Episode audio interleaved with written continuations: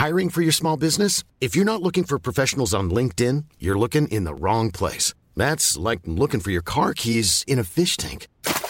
LinkedIn helps you hire professionals you can't find anywhere else, even those who aren't actively searching for a new job but might be open to the perfect role. In a given month, over 70% of LinkedIn users don't even visit other leading job sites. So start looking in the right place. With LinkedIn, you can hire professionals like a professional. Post your free job on linkedin.com slash people today. Tarde a tarde, lo que necesitas saber de forma ligera, con un tono accesible. Solórzano, el referente informativo.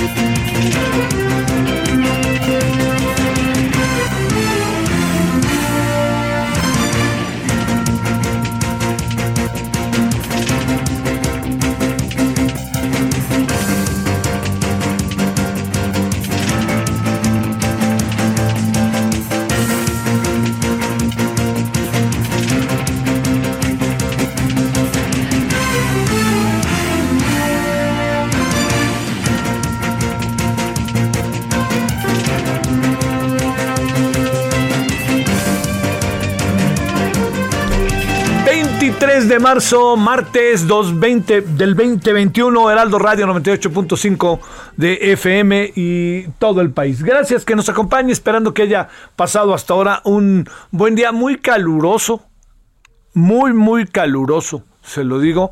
Este, y bueno, pues este hay que cuidarse, ¿no? Y, espero que esté sobre todo muy bien y que todas las cosas anden jalando. Bueno, mire, hoy eh, se cumple un aniversario más de la muerte de Luis Donaldo Coloso Murrieta.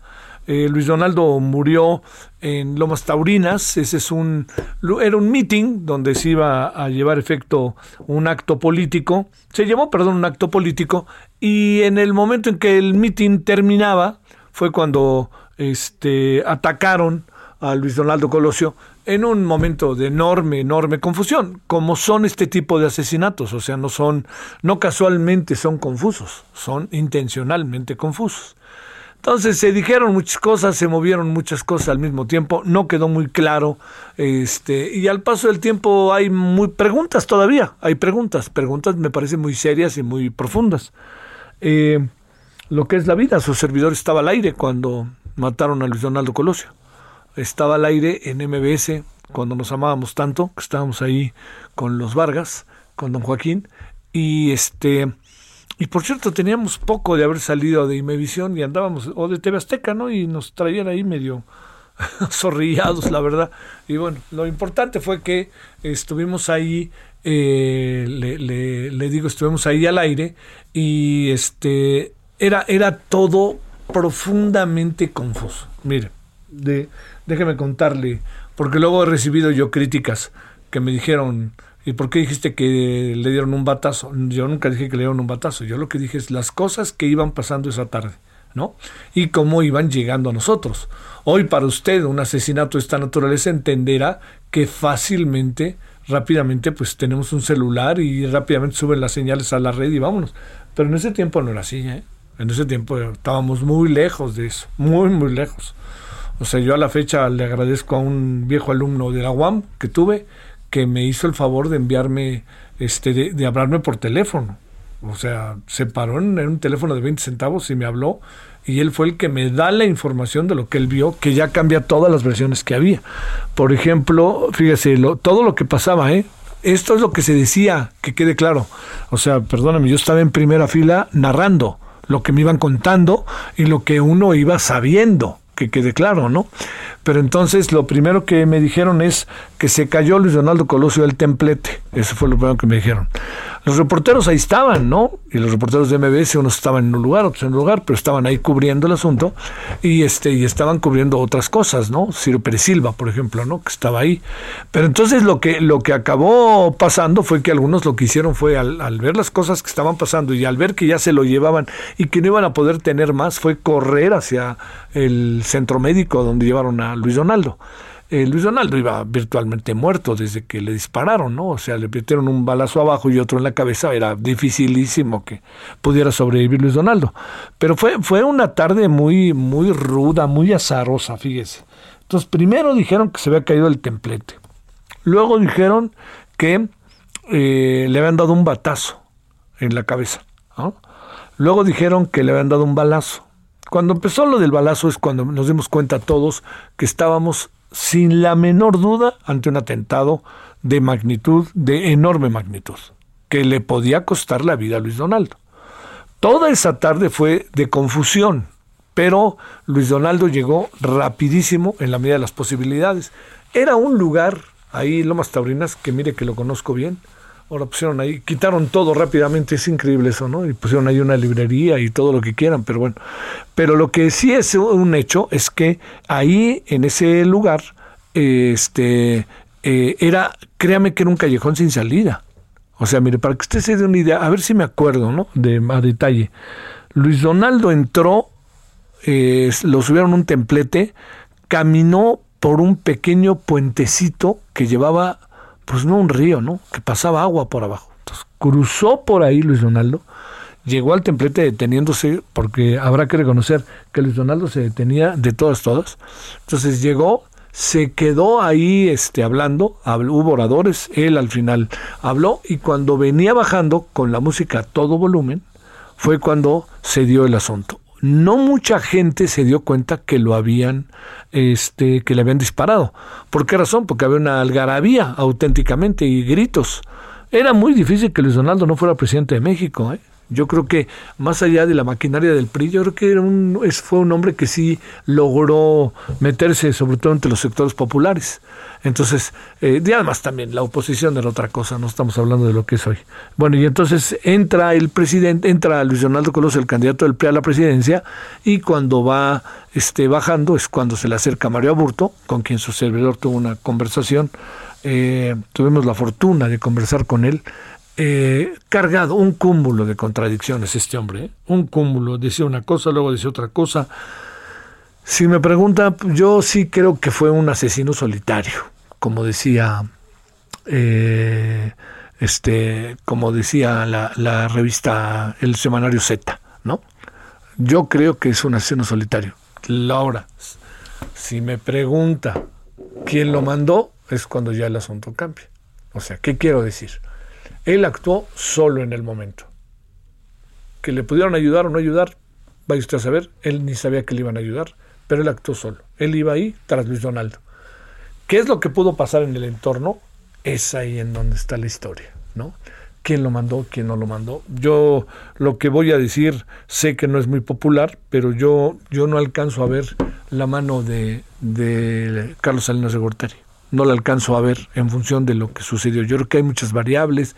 La variable del narcotráfico es una que no se puede perder de vista. Otra variable muy importante es la lucha política que había al interior del PRI, la nomenclatura que le llamaron. Pero bueno, lo que fue esa tarde, al final, le, recuerdo, llegó Luis Donaldo al, al centro médico, eh, hicieron lo que pudieron, mucho no pudieron hacer, iba virtualmente muerto, y más tarde, quien era su jefe de prensa, el Líbano Sainz, toma, se, se para en una banca y de manera muy puntual, eh, muy ruda, pues muy difícil, dice que el licenciado Luis Donaldo Coloso Morrita acaba de fallecer, ¿no? Y ahí es donde empieza otra historia, la otra historia de un partido que sufrió uno de sus golpes sin la menor duda más severos de su historia, diría que fue un golpe fenomenal, brutal, total, ¿no?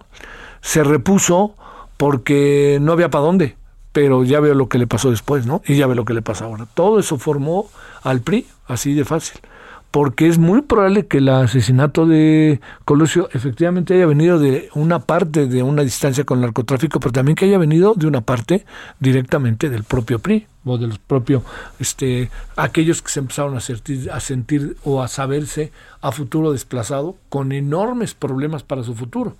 Entonces, todo esto, que fue una historia pues eh, muy, muy ruda, nosotros eh, transmitimos hasta altas horas de la noche, eh, habíamos dejado de estar en la tele este, por decisión de alguien, y, o sea, no por gusto, y acabamos este, haciendo una transmisión MBS como hasta las 3 de la mañana, en donde el asunto ya no importaba tanto, como usted lo puede imaginar, eh, si Colosio estaba muerto o no estaba muerto. Claro que importaba, pero lo que me quiero decir es que estaba muerto. Entonces aquí la gran pregunta que todos nos hacíamos es ¿por qué lo mataron? O sea, ¿quién, quién es o quiénes son los que decidieron matarlo? ¿Y por qué lo mató ese hombre? Y se vinieron muchas confusiones. Una de ellas, ¿sabe qué? Es que lo detuvieron casi de inmediato a Mario Aburto y en algo ahí que sigue siendo una confusión enorme, se lo llevaron a Playas Tijuana. En Playas Tijuana el único que habló con él, bueno, además de agentes federales, fue el, el, en, aquel tiempo gobernador de Sonora, Malio Fabio Beltrones. Habló con él. Malio Fabio ha dicho de lo que platicó, por qué lo hiciste, chamaco, en fin, no sé. Pero si usted se da cuenta, pues el asunto estaba fuera de la ley, porque eh, Malio Fabio estaba interrogando a alguien, se lo había pedido Salinas, pero legalmente no tenía por qué hacerlo. No es un ministerio público, ¿no? No es un agente, es un gobernador y ni siquiera el asesinato fue en su estado. Entonces, bueno, pasó todo eso, lo que, lo que sí fueron días sinceramente muy asiagos. Recuerdo a la esposa de Luis Donaldo eh, molesta, molesta, eh, muy, muy prudente, pero definitivamente molesta. Ella tenía la idea de que, de que ellos lo habían matado, de que lo habían matado desde dentro. Eh, Salinas preocupadísimo a más no poder. Salinas con la bronca que se le había venido encima del primero de, de, enero con el asunto del ejército zapatista, el asesinato del cardenal Posadas, y luego más adelante el asesinato de, eh, de, eh, José Francisco Ruiz Macié, todo eso sí fue un año que algunos definieron como aquella película de Peter Bayer que se llama El año que vivimos en peligro. Fue, fue, pasaron todas las cosas vidas y por haber y la desarticulación total de un gobierno. ¿Por qué es candidato Cedillo? Es una pregunta, o sea, Cedillo, Cedillo fue el inesperado, ¿no? Algunos dicen que porque estaba muy cerca de Luis Donaldo, otros dicen que no era tan cierto que estaba cerca de Luis Donaldo, ¿no? Eh, lo único cierto está en que lo nombró un candidato y casi el mismo equipo se quedó con, con Ernesto Cedillo para la campaña y el triunfo de Cedillo fue contundente, acompañado del temor, que quede claro. Y hay algo más ahí. ¿Sabe quién era un hombre muy cercano a Luis Donaldo y luego fue muy cercano a Cedillo? Pues el que soy candidato de Morena al gobierno de Sonora, Alfonso Durazo. Eh, Sainz se quedó, ahora está en la academia y está haciendo análisis, escribe en Milenio, escribe cosas muy interesantes, me parece a veces. Eh, entonces, hay muchas, digamos, les llamaban las viudas y los viudos de Colosio. O sea, muchos políticos que estaban ya eh, caminando por el rumbo de Luis Donaldo Colosio, esperando en cualquier momento que iban a seguramente tener algún cargo y que su vida política iba a funcionar a lo largo de seis años o iban a ser gobernadores porque iban a tener el visto bueno, lo que usted quiera. Todo eso que le cuento que se pensaba podía pasar, de la noche a la mañana se cayó de tajo y el señor eh, Cedillo tuvo que armar su equipo. Y tuvo que armar su equipo y en buena medida lo armó forzado por las circunstancias de la mano del de, el equipo de Luis Donaldo Colosio. ¿Quién, ¿Quién mató? ¿Quién mató a Luis Donaldo Colosio? Mire, eh, yo he tenido oportunidad de hablar con mucha gente que estuvo involucrada. Algunos detenidos sin razón, ¿eh? Sin razón otros más este, detenidos y liberados de la manera más inesperada, ¿no? El propio Mario Aburto, fíjese, con Mario Aburto, para que, para que le cuente, fíjese qué interesante, con Mario Aburto le voy a decir cómo conversé. Mario Aburto no podía hablar con nadie y no querían que, que, que hablara con nadie, pero a través de un muy buen contacto, un extraordinario amigo, me dijo, mira, lo que podemos hacer es que cada semana le dan 15 minutos para hablar con él. Entonces, lo que podemos hacer es ir a casa de su familia y allí en casa de su familia hablamos por teléfono, él ya sabe y te toma la llamada y grabamos la llamada. Y grabamos y platicamos con él. Entonces, eh, era una apuesta periodística casi única, ¿no? No es que yo quiera decir buena o mala, pero era, era una apuesta casi única. Mm, si no era así, no era, ¿no? Y entonces fuimos allá a Los Ángeles, llegamos a la casa de su papá, en condiciones muy adversas, ¿eh? no vaya a pensar que en una mansión, no, nada de eso. Y entonces pues le habla a la prima, que tiene una muy buena relación con él, entonces le habla por teléfono la prima y le dice, oye, pues aquí está fulano y tal, va a hablar contigo, que no sé qué, y de dónde es, que no sé qué, no, pues acuérdate que ya quedamos. Entonces a lo que se ponían de acuerdo el tiempo corre, porque a los 15 minutos le cortaban en Almoloya este, la llamada. Entonces a los, ¿qué será? Cuatro minutos por fin, cinco minutos por fin decide tomar la llamada, ¿no? y este hablamos. Soy fulano y tal, como le va Mario, mucho gusto. A ver, y le quiero preguntar, ¿usted mató a Luis Donaldo Colosio? Y fíjese lo que me contestó, ¿eh? yo no fui. Le digo, oiga, pero hay evidencias de que usted fue. Perdón, con todo respeto. Aquí la pregunta no es si usted fue o no fue. Usted fue y díganos cuáles fueron las razones. Y esto puede servir para, para usted, ¿no? Además, uno tratando de hablar lo menos posible porque el que importa que hable es él, ¿no? Bueno, fue una conversación le confieso, muy, muy, muy difícil, ¿no? Muy ajetreada, ¿no? Papá. Pero no lo saqué de decir que él estaba como a siete metros de él y que él no tuvo nada que ver. Que esta es una versión que luego estuvo defendiendo y al final ya se diluyó. ¿No? Ya mucho preguntarse que este, si fue él o no fue, pues ya está muy difícil porque, digamos, hay evidencias de que él fue, pero la plática fue muy interesante porque él dice que yo quería, no, yo me, me quería acercar al señor Colosio porque le tenía simpatía. O sea, ya otra historia. Le confieso que la conversación valió para tener material, pero no, no, no nos dio mucho, digamos. A mí me dio mucho en función de mm, tratar de ver si lo que pasó en esa fecha, eh, lo que pasó, cómo puede verse a la distancia y qué otras cosas pudieron, se pueden concatenar, ¿no? Respecto a este asesinato. Con Carlos Salinas de Gortari también platicamos el tema. Y Carlos Salinas de Gortari, pues por supuesto, dice, me dieron en el, en el alma, en el corazón, etcétera. Yo no sé, este, yo no sé realmente, eh, digamos, yo no alcanzo a apreciar en función del proyecto de gobierno de Salinas que Luis Donaldo Colosio estuviera en la mira. He escuchado muchas leyendas urbanas que no voy a repetir, pero yo no alcanzo a verlo no alcanzo a verlo, habiendo hablado con casi todos los actores. Como hablé con todos los actores, ahí sí con todos, de los que intervinieron y que algunos siguen en la cárcel, del asesinato de José Francisco Ruiz Macié, ¿no? Casi para que usted se dé una, una idea, ¿no? De dos personajes que fueron asesinados en el mismo año y que los dos además iban a trabajar juntos. José Francisco Macié iba a trabajar directamente con, con, este, con Ernesto Cedillo. Y acuérdese todo eso que fue este asesinato también en, de la manera más, bueno, de, este, eh, de la manera más brutal, ¿no? Este asesinato de, de José Francisco Ruiz Macía y en el, ¿ha visto dónde está en la Ciudad de México el Sambors de la Fragua? Bueno, venía saliendo él manejando y entonces ah, venía saliendo, se subió al coche, iba con, por cierto con el delegado de la Benito Juárez. Y entonces venían saliendo y cuando venían saliendo se le acerca este un hombre fuertemente armado y ¿qué cree? Le dispara y se le traba el arma una K-47 se le traba. Es increíble, ¿no? Eso. Y entonces, cuando, cuando se da eso, este, de cualquier manera le da, ¿eh? De cualquier manera le da. Y le da para matarlo. Y entonces, este mismo Arismendi lo que hace es, se va a ir rumbo al monumento a la revolución, para que se dé una idea. Cuando va rumbo al monumento, a mí me lo contó, ¿eh? Cuando iba rumbo al monumento a la revolución, él intuye, sabe, piensa o cree, o todo junto, que lo están esperando y que lo van a matar en la esquina, bajo el pretexto de te voy a matar, por una razón muy sencilla, por lo que acabas de hacer y nadie se va a enterar ni qué pasó, y nosotros lo hicimos para defender la patria, van a decir los asesinos. Entonces lo que hizo fue irse hacia Avenida Reforma. Entonces fue hacia Avenida Reforma a la Glorieta. Y cuando llega a Avenida Reforma a la Glorieta, ¿qué cree que le pasa? Se resbala ¿Y quién, quién cree que lo detiene? Un policía bancario. Un policía que está, pásele, pásele, ese lo detiene.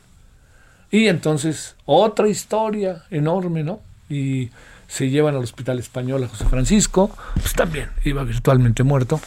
Las versiones van y vienen. No olvidemos que además es pariente de Carlos Salinas de Gortari porque estaba casado con su hermana Adriana. Entonces, este, Claudia Ruiz Macías, hija de ellos. Entonces, pues como ve, el, México ese que vivió ese año fue un México tremebundo, ¿no? Brutal. Y Luis Donaldo Colosio, hay muchos mitos respecto a él, ¿no? ¿Qué hubiera pasado si Luis Donaldo Colosio hubiera ganado la presidencia? México sería otro. Mire, hubiera es un mal verbo, yo nunca lo, lo, lo, este, nunca lo conjugo. Pero sí le voy a decir que respecto a Luis Donaldo Colosio, él tenía el derecho a participar en un proceso electoral y podía ganar. Pero que eso hubiera hecho al país diferente, no, no lo sé, no lo sé, no lo sé.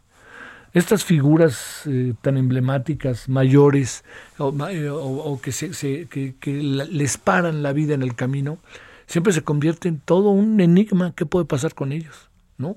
Pudo haber sido un gran político y un gran presidente. Yo creo que ya era un buen político. ¿eh? Yo platiqué con él muchas veces la verdad. Platiqué con él cuando lo acabaron de nombrar secretario de Medio Ambiente, que iba directito para ser candidato, era presidente del PRI.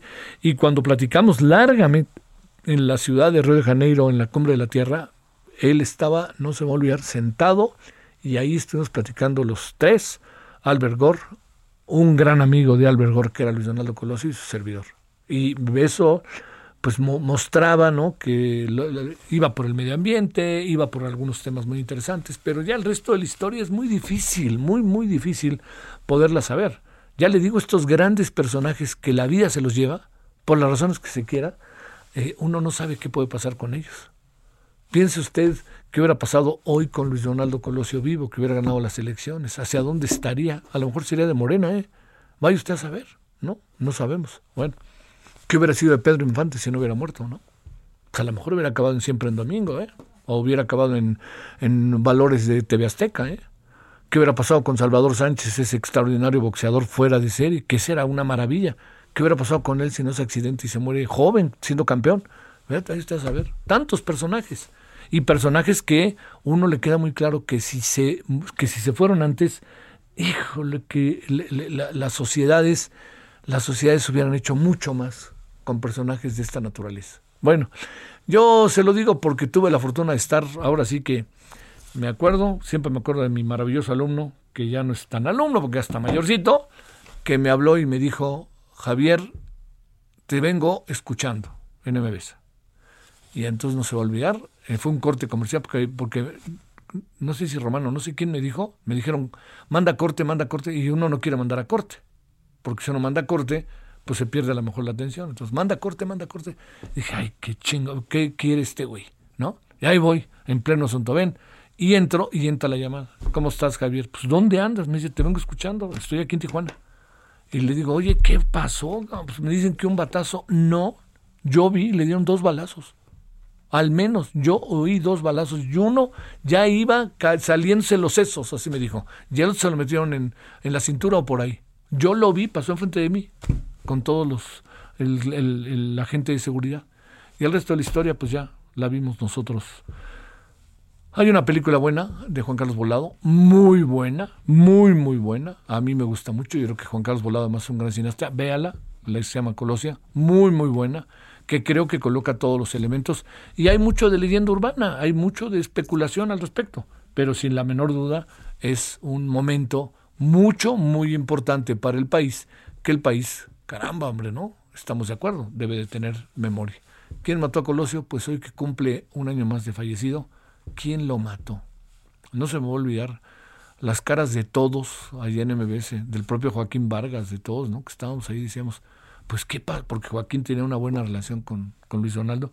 Le sí, Joaquín, pues qué pasó, platicamos. Y de ahí nos fuimos a la tele. Y en la tele estuvimos como de las 10 de la noche hasta las 3 de la mañana, tratando ya no de preguntarnos por la muerte per se, sino el porqué de la muerte, ¿no? Ya teníamos todo muy claramente establecido de que Luis Donaldo Colosio había sido asesinado. Bueno, pues este hoy se cumple un aniversario más de la muerte de este personaje, que se convirtió en un personaje muy importante, que sí dio un discurso un 4 de, marzo muy interesante y quizá de rompimiento pudo ser, pero yo le voy a decir lo siguiente, no hay candidato que no tenga que romper con su pasado o con quien gobierna o con quien lo unge, como dicen. ¿Qué quiero decirle? Si Marcelo Ebrard, y Claudia Sheinbaum aparecen como dos de los candidatos más firmes en el 2024 de Morena, ellos van a tener que tomarle distancia a López Obrador. Si no le toman distancia a López Obrador, ellos no van a gobernar. El que va a gobernar va a seguir siendo ya saben quién. Hay que tomar distancia. Y eso, así es la política. Y el discurso de, Carlos, de Luis Donaldo Colosio fue para tomarle distancia a Carlos Salinas Gortari. Que eso pudo haber sido el motivo de su fallecimiento, es leyenda, es suposición. Yo más bien veo las cosas, en verdad se lo digo, por otros derroteros que incluyen al narcotráfico y incluyen a un PRI, a un sector del PRI profundamente conservador, reaccionario, que no quería que las cosas cambiaran. Y Luis Donaldo iba a cambiarlo más generacionalmente que de fondo, aunque se enojen. Pausa. El referente informativo regresa luego de una pausa. Estamos de regreso con el referente informativo. ¿Cómo están? Estamos aquí de nueva cuenta con ustedes en el referente informativo con Javier Solórzano. Gracias, gracias, gracias por este espacio y bueno, pues muchos nos van a dar las gracias también porque vamos a hablar sobre el placer, el amor, las relaciones íntimas, cómo van con la pareja. No, no, no, antes de terminar, que sea por una buena razón y que no tenga que ver con esto de del placer, mi Dina Marín, ya te oí reír, adelante. Claro que no, Moni, me río porque de verdad que hay manera de resolverlo. Ustedes pónganle calificación. Hiciste una buena pregunta. ¿Cómo es el estatus de sus relaciones íntimas? No importa cuál sea la respuesta es para ustedes, van a mejorar. A partir de ahorita, anoten el teléfono 800 2305 mil. Aquí se van a comunicar. En segundos se los garantizo porque es el número del placer. 800 2305 mil. Pueden ir visitando compralo.tv. Pues les platico esto que es el negro, es el nuevo azul. En el pasado había muchos o hay muchos tratamientos para la potencia y el placer sexual que han revolucionado las prácticas amorosas estos últimos años. Sin embargo, es lanzado a nivel mundial hoy esto que es el suplemento alimenticio más famoso, más vendido y más seguro. El cero efectos secundarios o colaterales te brinda el mismo resultado de esos medicamentos pasados, antiguos, pero con mucho más tiempo de duración, potencia y placer y con la superventaja de que no tienes efectos colaterales. Y además los resultados ahora duran para siempre. 800 2305 mil. Hoy ¿qué crees? Doble de placer. Compras uno y el segundo es absolutamente de regalo. Compras uno y el segundo te lo ganas gratis. Wow. 800 2305 mil. Super guau, Moni. Claro, no se pierdan esta oportunidad. Marquen, anímense, llévenselo. Muchas gracias, Dina. Y ahora sí, regresamos contigo a las noticias del referente informativo con Javier Solórzano. Solórzano, el referente informativo.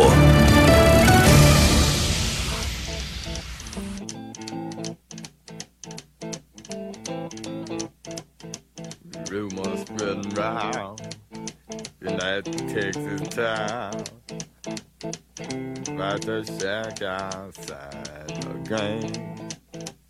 You know what I'm talking about. Just let me know if you wanna go to that home out on the range. They got a lot of nice girls. Huh?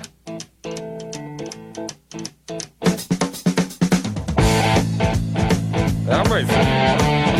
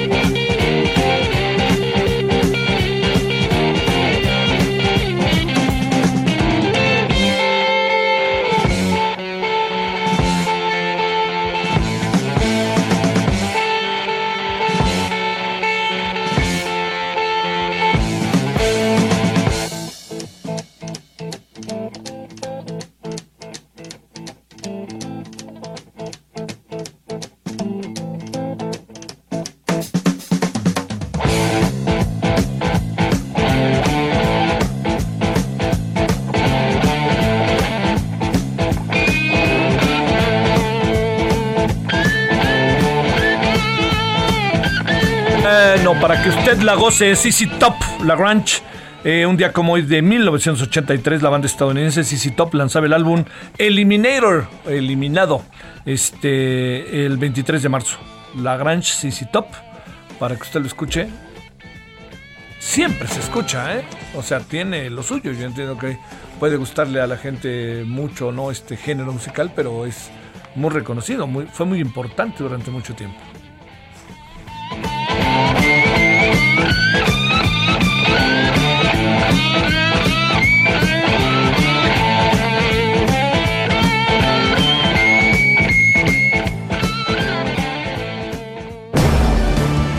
Solórzano, el referente informativo.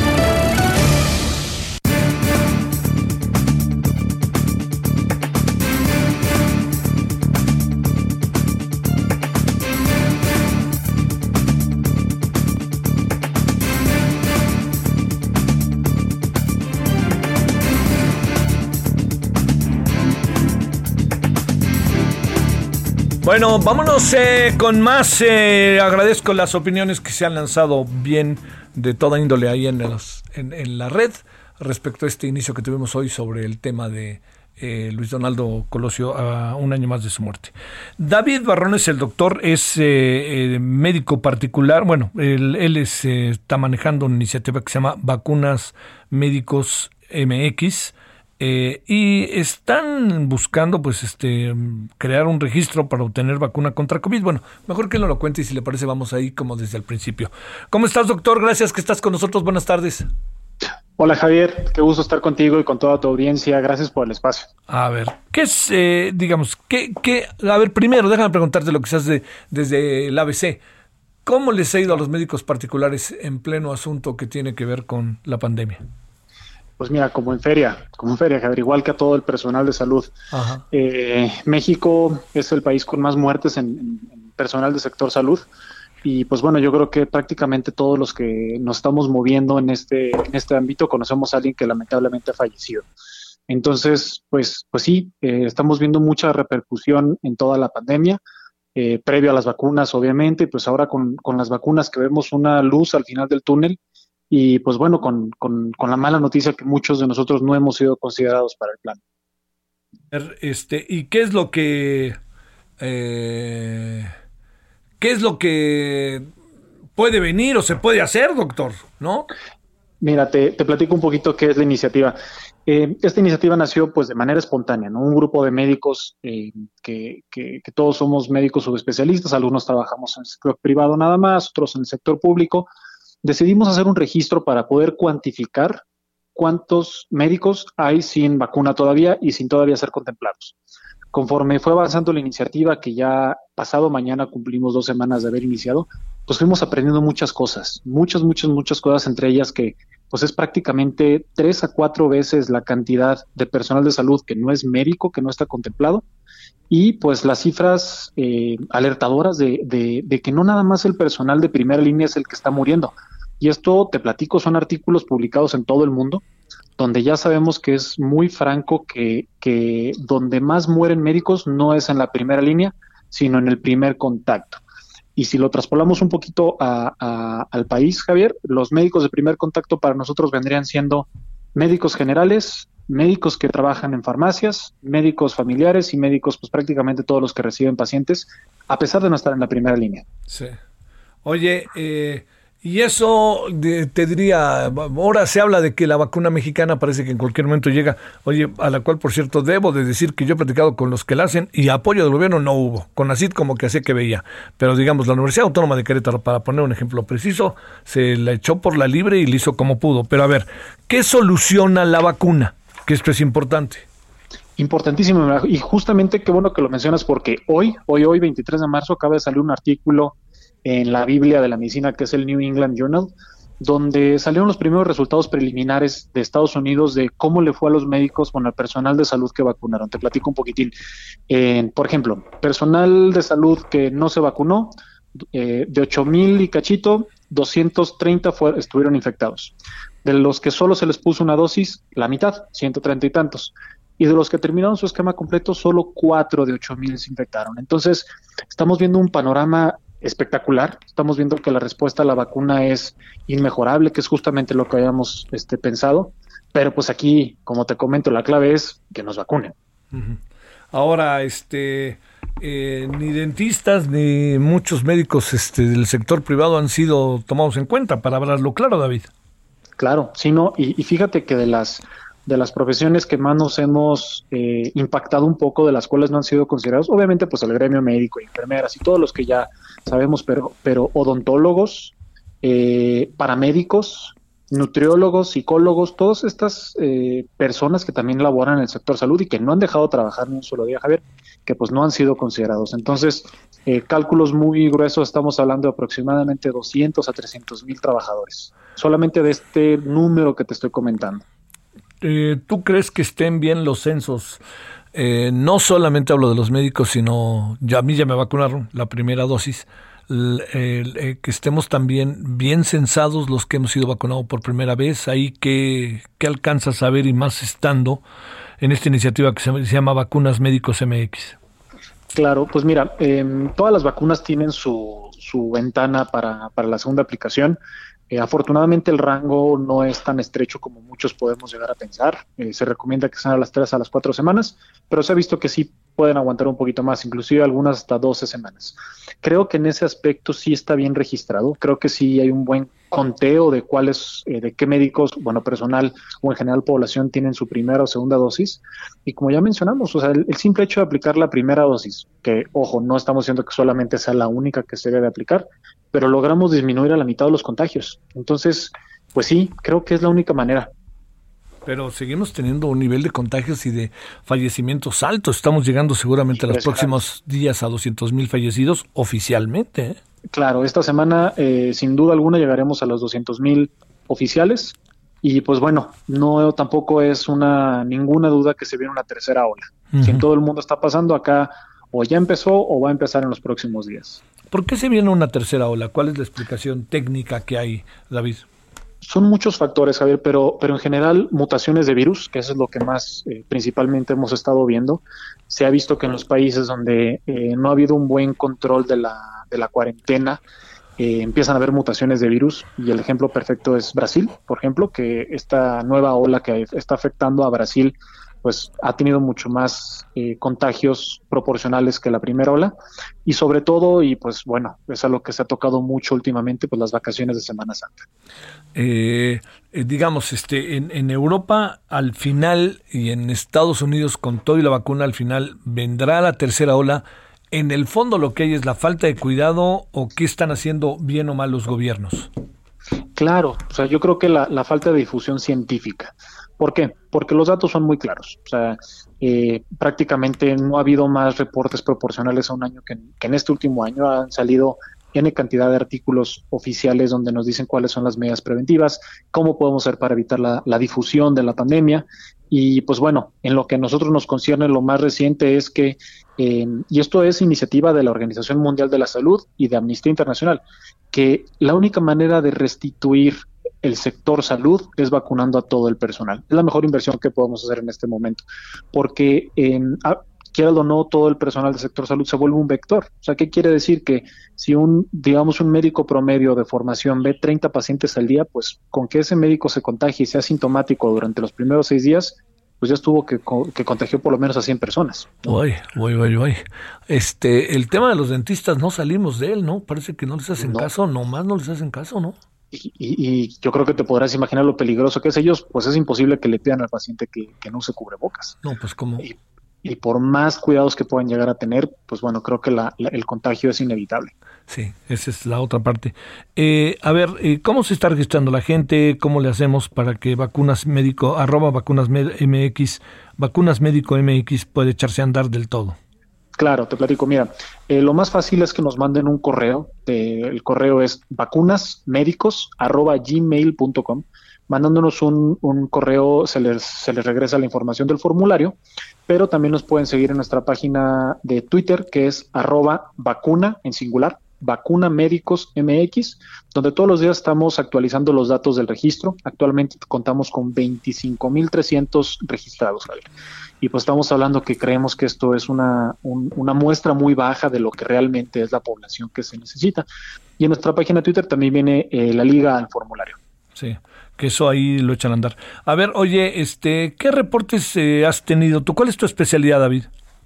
Eh, yo me dedico, yo soy oftalmólogo. Oftalmólogo. Híjole, oye, pues ni modo que les digas que, que, que cómo le haces ahí. Pues también un poco, ¿verdad? Sí, no, no, no hay, manera. Una cercanía real, ¿no?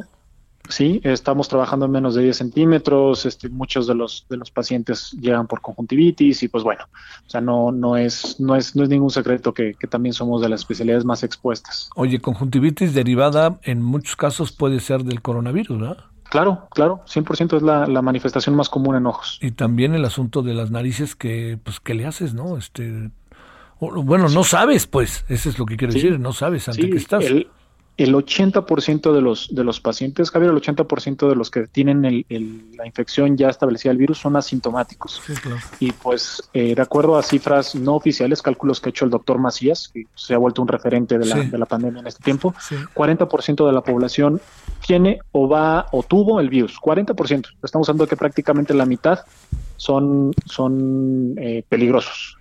Le hacemos caso a los censos que tienen o no, ¿eh? Es que, eh, mira, los censos, los censos, si te fijas, todos tienen su, pequeño pie de página, su pequeño título. En este cifra que se ha publicado del 1.1 millones de, personas que cuentan ahorita eh, con, de trabajadores del, sector salud, pues bueno, son principalmente hospitales públicos y después ponen una pequeña eh, pie de página que dice primera línea. Y parte de esta narrativa que nosotros estamos buscando muy importantemente cambiar es que se abandone de una vez lo de la primera línea, porque prácticamente todo el sector salud debe ser considerado ya de primera. Esta es una casa. Bueno, oye, estamos lejos, ¿verdad? Muy lejos. Estamos, pero yo lo que no entiendo es este, ¿por qué ya van varias ocasiones en que nos acaban diciendo que no es cierto que ya está casi todo el sector salud y yo veo como que, híjole, no alcanzamos, no sé, a lo mejor estoy equivocado, quisiera estar equivocado, pero no alcanzas ni el 60, 65%. Claro, mira, ese, ese, el 100% del, del, del grupo que están manejando, te digo, son los que están en hospitales públicos, eh, diagonal, primera línea, pero eh, hay, cifras muy, muy poco precisas, pero nosotros estamos calculando que por lo menos, por lo menos, y esto es por las cifras que tenemos del INEGI, 250 mil médicos y odontólogos no están en ese registro. Y si lo multiplicamos por tres o cuatro de camilleros, enfermeras, intendencia, pues estamos rozándole entre el medio millón y un millón de personas que todavía no están contempladas. ¿Hasta dónde llegará su iniciativa? ¿Qué piensas este, para cerrar, doctor David? Pues mira, Javier, nosotros estamos con toda la intención de sumar, de proponer.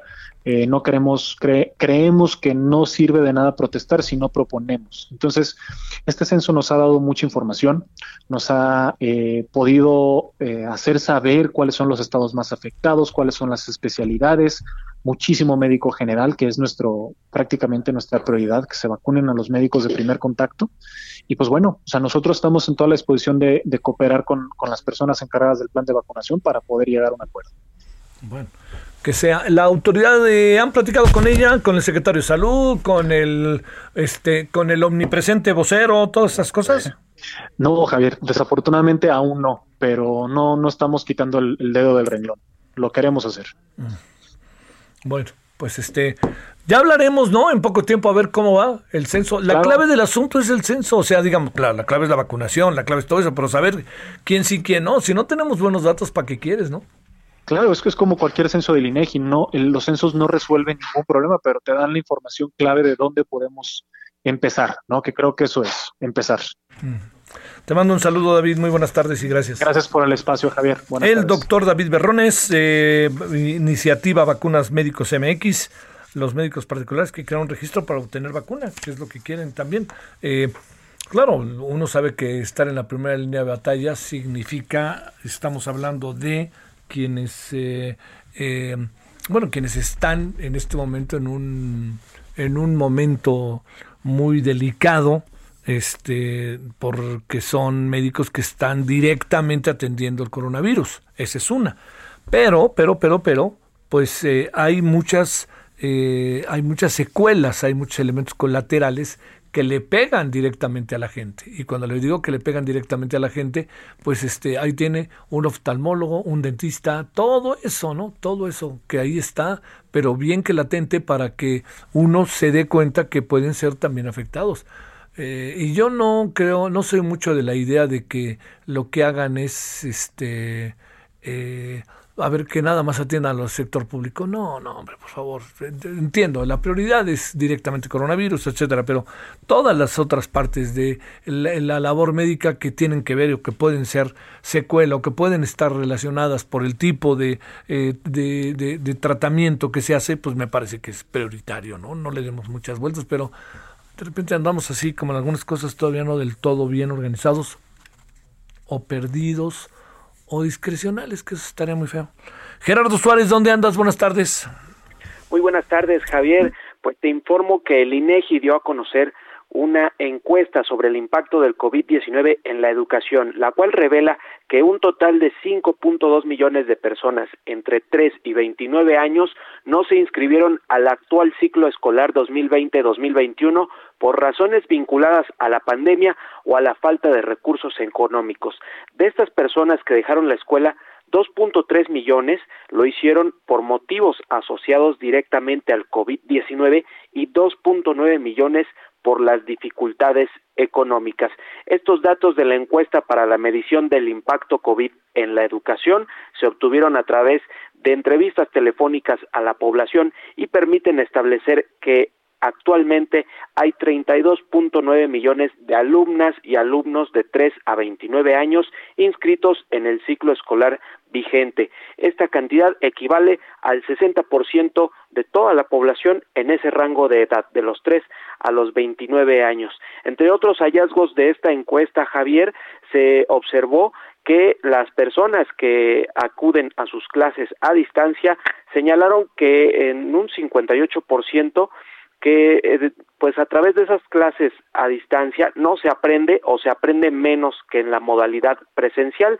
27% de los encuestados consideró que hay falta de seguimiento al aprendizaje de los alumnos y 23% señaló falta de capacidad técnica de los padres o tutores para transmitir los conocimientos.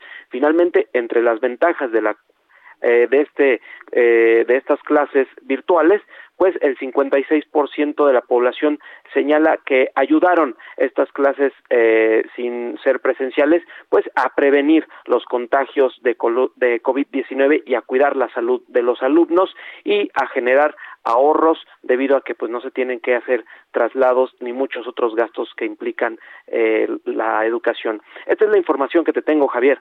Oye, Gerardo, 5.2 millones de alumnos abandonan, desertaron, ¿verdad? Es el número que nos da el INEGI. Así es, esto entre eh, los que, bueno, son los que ya no se inscribieron al actual ciclo escolar, que empezó en agosto.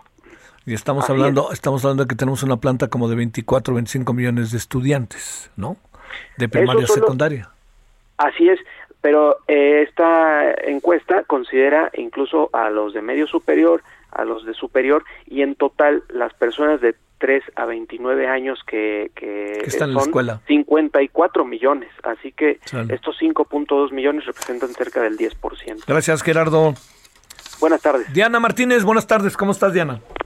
Javier, ¿cómo te va? Buenas tardes. Pues todavía con el tema de la reforma eléctrica que parece que va para largo. Eh, hoy Rodrigo de la Pesa López Figueroa, quien es juez primero de distrito en materia administrativa, especializado en competencia económica, radiodifusión y telecomunicaciones, también congeló por tiempo indefinido esta, esta reforma el impartidor de justicia concedió una suspensión definitiva más en la que se acumulan 10 demandas de amparo. Esto significa que ya, por lo menos hoy, notificó de 11 medidas otorgadas que se suman a las 18 que había concedido el juez Juan Pablo Gómez Fierro, por lo que ya van 29 suspensiones definitivas otorgadas por ambos impartidores de justicia. Y bueno, también en, paralelo, el primer eh, tribunal colegiado de circuito en materia administrativa, especializado también en, en competencia económica, pues ya determinó que quedan sin materia las impugnaciones a las suspensiones provisionales que presentó Presidencia de la República. Esto porque, como ya lo habíamos anunciado en este espacio, Javier, pues debido a que ya fueron concedidas las suspensiones definitivas, ya quedan sin materia esos, esos recursos de queja. Sale, pero como sea, este, con tantas suspensiones, pues yo creo que está claro de qué se trata, ¿no, mi querida Diana? Sí, por lo pronto ahorita está, está suspendida por tiempo indefinido y todavía falta que, que ambos jueces dicten sentencia en, en, los juicios de amparo, pero por lo pronto no entra, eh, no entra en vigor. Te mando un saludo, muy buenas tardes, Diana. Buenas tardes. Gracias. Bueno, vámonos a la pausa, eh, vamos a regresar, bueno, hoy es día martes y ya ve que los martes por acá anda Horacio Urbano para hablar de las ciudades, la vivienda, etcétera. Pero vamos a hablar también de Estados Unidos y vamos a hablar de eh, turismo, ahora que viene la Semana Santa. Pausa. El referente informativo regresa luego de una pausa. Tarde a tarde, lo que necesitas saber de forma ligera, con un tono accesible. Solórzano, el referente informativo.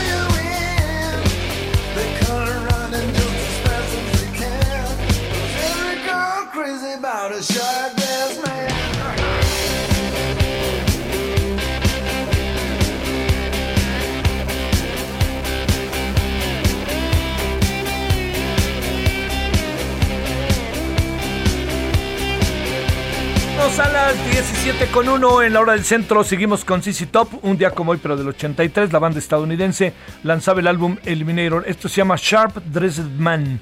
A ver qué le parece. Eh, siempre es escuchable. Ahí lo dejamos tantito con ello y a ver qué le parece.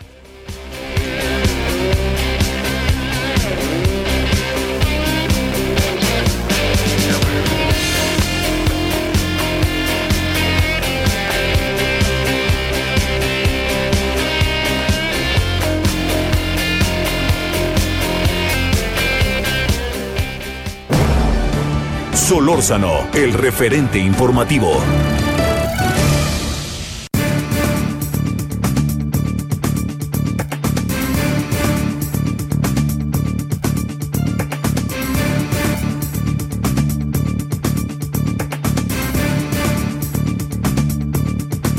algo aquí me dice Víctor Lizárraga y tiene razón. Dice, no se ha considerado en todo este asunto de las vacunas, pues al, al, personal de funerarias. De eso lo habíamos hablado alguna vez, este, pero se lo agradezco, señor. Eh, a ver, a ver, este, había otra cosa por ahí que quería detenerme. Eh, bueno, básicamente, ¿no? Y algunos comentarios sobre lo que platicábamos hoy del inicio de hoy con el caso de Luis Donaldo Colosio. Bueno, 17 con 13 en la hora del centro. El doctor César Armando Salazar es investigador del Instituto de Investigaciones Económicas de la UNAM. Te agradezco, doctor. ¿Cómo has estado, César? Buenas tardes. ¿Qué tal? Buenas tardes a usted y a su auditorio. Muchas gracias, doctor. Eh, a ver, déjame plantearte eh, para ver el asunto en dos momentos. Eh, la aprobación del paquete económico que el Congreso ha dado al paquete de estímulo que se llama del señor Joe Biden de 1.9 billones de dólares, ¿qué significa en lo interior? Y si no te importa, luego nos dices qué puede significar para nosotros, doctor. Bueno, el, paquete de estímulo, eh, que es 1.9 eh, en billones en español, pero 1.9 trillones en en inglés. Es, un paquete muy significativo de estímulo para la economía estadounidense, ¿no? Este, digamos, más allá de, que todos lo indican como un gran triunfo de la administración Biden, pues, que se haya aprobado en el Congreso, lo que, lo que significa son eh, un gran impulso para la demanda de aquel país. Eh, se divide, bueno, tiene, tiene varios rubros. Uno de los más importantes es el, el que se mantiene, eh, una política que ya se llevó a cabo, que es la de enviar cheques directamente a las familias, sobre todo para aquellas que tienen, este, por, bueno, que, han atravesado por problemas económicos derivados del, del, confinamiento, de, la, de que se detuvo la actividad económica. También se, se incrementan eh, el periodo por el cual las personas pueden optar por el seguro de desempleo. Eh, también hay, hay ciertos estímulos fiscales para las personas que tienen, para las familias que tienen hijos, ¿no? Entonces es, es un programa que va directamente a apoyar a las familias para que éstas no detengan su consumo, ¿no? Es, eh, es, dinero, finalmente lo pueden eh, utilizar para lo que mejor les convenga, ya sea que tengan atrasado la renta o para comprar cualquier cosa. Otra parte relevante pues es, el mantener el, combate a la pandemia, al, coronavirus, para vacunación, para pruebas, para hacer más investigación y, también otro, otro, otro porcentaje importante de ese, de ese paquete de estímulo es para el fortalecimiento de las finanzas en los diversos niveles de gobierno, ¿no? O sea, gobiernos locales, este, eh, estatales y bueno, también en términos del, del gobierno federal. Eh, eh, lo que significó, lo que ha significado hacia el interior de la economía de Estados Unidos es sin lugar a dudas una perspectiva mucho mejor de la dinámica económica para este año, ¿no? Prácticamente todos los institutos o todos la, sí, sí, los entes que se encargan de llevar a cabo pronósticos han elevado significativamente la perspectiva de crecimiento de, de este año para Estados Unidos. Ahora, también no, no está fuera de controversia, ¿no? Hay, hay un grupo que me parece que en este momento es, eh, es, eh, es, evidente, pero es minoría, que sí ha indicado que este podría tener efectos adversos como eh, la inflación, este, por justamente el estímulo a la demanda, o que incluso tuviera que elevarse impuestos en los siguientes años para poder resarcir este paquete de estímulo tan grande. Eh, obviamente siempre desde una perspectiva muy convencional. Pero lo que es un hecho es que sí es un gran paquete de estímulos, un gran paquete de apoyo para la economía estadounidense, que no solamente beneficiará a la economía estadounidense, sino también creo que a, a, buena parte del mundo y entre ellos a México. A ver, eh, doctor César, eh, César Armando Salazar, déjame plantearte la parte que, que corresponde a, a lo que puede suscitar al interior de los Estados Unidos, eh, es también una respuesta, pregunto, a la política económica de Biden, pregunto a la pandemia, pero también ya está gobernando este hombre y echado para adelante. Este, ¿qué, es exactamente en esto que corresponde a la política política de Estados Unidos este proyecto?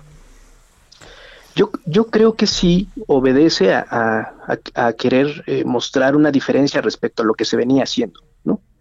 O sea, si bien es cierto que, que Trump, las políticas de Trump fueron sí de un carácter expansivo, al final parece que hubo cierta eh, resistencia a aplicar políticas, eh, digamos, de, otra, de otra índole, ya, sea por la vacunación o ya sea por el momento que le tocó tocar a la hora de la pandemia.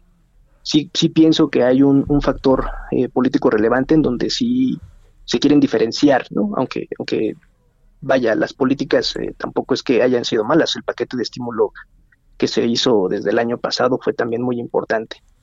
Pero, pero sin duda, el, el, el, tipo de, de, crisis por la cual atraviesa el mundo, Estados Unidos y México, es una, es una crisis eh, muy especial, ¿no? O sea, no, no, no deriva de que, de que haya habido problemas financieros como fue la última eh, crisis en 2008-2009, sino deriva de un, de un problema de que la actividad económica se detuvo. Y entonces sí se mira como muy importante el hecho de que se estimule la demanda para, pues, para revertir de inmediato esa, esa eh, digamos, esa, esta crisis. Eh, hay que recordar que desde después de la crisis de 2008-2009, el mundo atravesó por lo que se le llama la, el gran estancamiento. O sea, en realidad no, no había habido un, un motor económico y, entonces la, la, economía mundial, la de Estados Unidos, la de México, están como aletargadas, ¿no? Entonces yo creo que, que, sí es importante este, este paquete para diferenciarse de las políticas previas. eh, em, sí, yo, yo creo que, que, y, también, bueno, hay, hay que decirlo, Biden fue vicepresidente con Obama. Y cuando, cuando, él, cuando, cuando se presentó la crisis de 2008-2009 y se presentó el estímulo que en aquel momento se, se tuvo, se criticó porque era, era algo, como, como lo decía Krugman, era poco de algo muy bueno. Entonces ahora parece que quieren revertir esa situación y decir, bueno, si ya vamos a hacer un plan de estímulo, hagámoslo bien con todos estos recursos que implica. Oye, a ver, aquí viene el asunto exponencial. Este, ¿qué le pasa a un país como el nuestro, eh, a México, con esto? Porque a lo mejor empezamos a sentir las mieles de una circunstancia de esta naturaleza que tengan más que ver con lo que le pasa a nuestros vecinos que lo que nos está pasando a nosotros. Sí, ese es el gran, ese es el gran tema con la economía mexicana. Eh, cuando uno revisaba los documentos que, emitía el gobierno eh, federal, eh, siempre el, el, elemento, digamos, externo que ponían como que podía propiciar el crecimiento en la economía mexicana era justamente la dinámica en Estados Unidos, ¿no? Que Estados Unidos pudiera crecer y que se, se elevaran las exportaciones y de esa forma empezar a reflejar un mayor crecimiento. Pero el problema con esa eh, estrategia de desarrollo, con esa estrategia de crecimiento, es que es lo que nos ha ocurrido en, los en las últimas décadas. Tenemos un modelo en donde la economía crece, digamos, crece no, no a las tasas que, debería o que se necesita, pero tampoco crece con el, con el, con la vista de, de una de tener un, mercado interno más sólido, con mejores eh, políticas de redistribución del ingreso, o que tenga la sociedad mayores ganancias en términos de su bienestar, ¿no? Mm. Entonces, eh, centrarnos en un modelo de crecimiento solamente por exportaciones, lo que nos ha dado es una economía muy desigual, una sociedad muy desigual. Y creo que no, es la forma en la que debiéramos salir. México debería plantear su propia estrategia de, desarrollo, de crecimiento, con el propósito sí de revertir estas tendencias históricas de pobreza e imaginación. Oye, pero no se ve por dónde, ¿no tienes esa impresión? Yo creo que nos han quedado a deber mucho. Sí, ¿verdad? en términos de política económica, eh, este, parecería que, estos grandes eh, dogmas neoliberales se mantienen ahí siempre, ¿no? Que, uno de ellos es justamente este, ¿no? Parte, parte importante de las políticas neoliberales era el libre comercio y parece que nos, nos aferramos a mantener eh, esta perspectiva de crecimiento a partir de exportaciones cuando ya vimos que no es la estrategia adecuada las políticas, eh, la reforma eléctrica nos, nos da, ¿qué, ¿qué, nos da, qué nos quita, qué supones que puede pasar en el marco pues de una relación bilateral, trilateral, porque Canadá también está más que metido en todo esto. ¿Qué, qué, es, qué supones, eh, César, doctor? Pues yo, yo creo que hay ya muchos eh, convenios internacionales firmados que de alguna forma presionarán el, el pues las políticas que intenten revertir lo que lo que se las las eh, digamos las políticas que se han hecho no sí. El, ciertamente yo yo creo que también lo que lo que en, ocasiones ocurre con este gobierno es que parece que no no no pueden tener una estrategia de comunicación adecuada eh, se ha estudiado mucho la forma en la que justamente se, reformaron las leyes con el propósito sí de beneficiar a ciertos grupos empresariales, en donde la CFE cargaba con muchos más costos de los que estas empresas que venían a, México a instalarse cargaban en sus propios países. ¿no? O sea, las condiciones en las que venían estas empresas, ciertamente, eh, digamos, he leído bastantes documentos al, respecto y, ciertamente eran una condición desventajosa para México. El tema es que a veces, cuando, cuando el gobierno quiere decir algo, parece que no lo termina de decir de la forma más adecuada. Entonces, eh, eh, hay, hay, que esperar, ¿no? Hay que ver cómo, cómo, cómo se va dando este asunto, pero yo, yo creo que, que debería privilegiarse, sí, eh, el diálogo y la política con el propósito de que México sea, o sea, la, legislación, México sea fortalecido como país y no, no caer en estos dimes y diretes que, creo que no benefician a nadie. Sí, no, no, no, porque además, este, digamos, fíjate, ahorita veía eh, la cantidad de amparos que se han ya aceptado por parte de las autoridades de justicia es altísimo y era una cosa que podía venirse y muchos de ellos ya empiezan a ser de empresas extranjeras. Sí, sí, sí. Y, además el, el, problema es que, eh, digamos, se, genera una, se, genera una luz, ¿no? Porque primero comenzarás con, con la reforma eléctrica, pero hay muchas cosas que, pendientes de legislar y que se van a aprender el camino, pues simplemente no, no vas a poder tomar acción sobre algo porque finalmente vendrá todos los juicios y tendrán que detenerse, un poco como lo que pasa con, con el tren Maya, que si eh, en algún punto lo, lo, echan para atrás, entonces eh, eh, parecería que por ir rápido se hacen las cosas no de la forma más adecuada y se dejan abiertas las posibilidades de que todo se impugne, de que todo sea impugnable. Sí, sí, sí. Y estamos todo el tiempo en un máscara contra cabellera interminable, ¿no tienes esa impresión? Sí, sí, sí, sí estamos este no no no no paramos en este en estar confrontados bueno oye este a ver un último asunto eh, esto desde donde se vea fortalece sin la menor duda Joe Biden no porque junto con que ya metió más vacunas de las que dijo que iba a meter en menos de 100 días pues está está en una aunque sea pequeña luna de miel no pues sí, sí, eh, eh, ha, hecho, me parece, lo que el manual le indicaba, que fue revertir todas las políticas que en un momento fueron controvertidas con, con Trump. Y, bueno, el, paquete de estímulo que también se, se, ve cuando uno lee los, los, artículos, se ve como un triunfo, ¿no?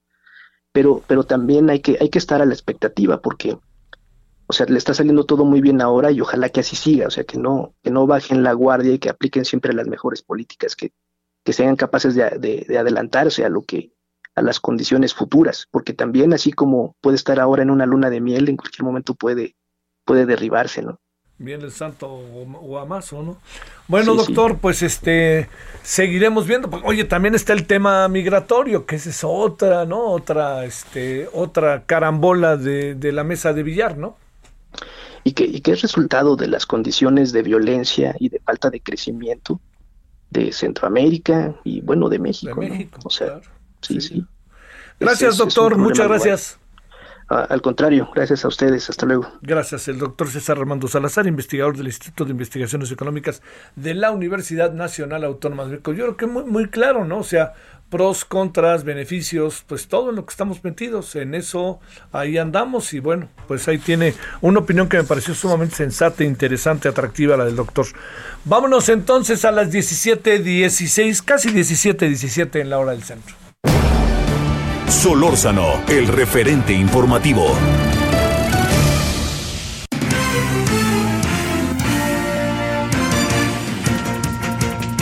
Bueno, vámonos con la reunión entre los gobernadores y el presidente. Querido Francisco Nieto, ¿pasó algo inesperado o todo fue como imaginábamos? ¿Qué pasó? Javier, ¿qué tal? Muy buenas tardes. Pues todo fue como lo imaginábamos.